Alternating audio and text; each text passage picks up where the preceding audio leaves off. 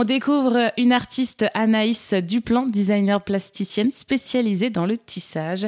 Aujourd'hui, elle nous partage eh bien, ses expositions. Alors si vous êtes dans les environs, je vous invite à découvrir son métier, une spécialité en plus avec le crin de cheval. Bonjour Anaïs. Bonjour. Et aujourd'hui, vous nous partagez vos expositions qui arrivent et qui sont même déjà en place. Donc la première, ce sera en Ariège, au Carlabail, un tout petit village d'artistes euh, très intéressant. Donc ce sera du 14 juillet au 20 août.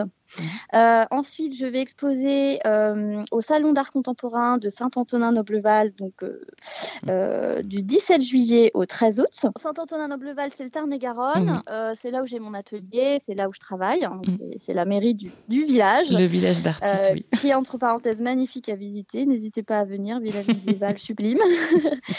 Et la troisième expo se fera toujours dans le Tarn-et-Garonne, à Lozerte, hein, qui est aussi un village médiéval magnifique, à une heure de Saint-Antonin.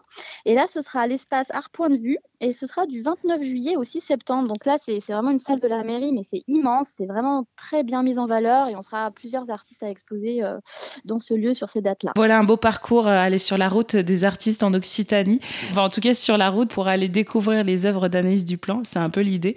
Merci beaucoup Anaïs, et bien évidemment toutes les informations sur les expositions euh, d'Anaïs Duplan seront sur erzen.fr et vous pouvez évidemment aller directement sur son site internet Anaïs Duplan, A-N à la Merci beaucoup Anaïs. C'est moi qui vous remercie.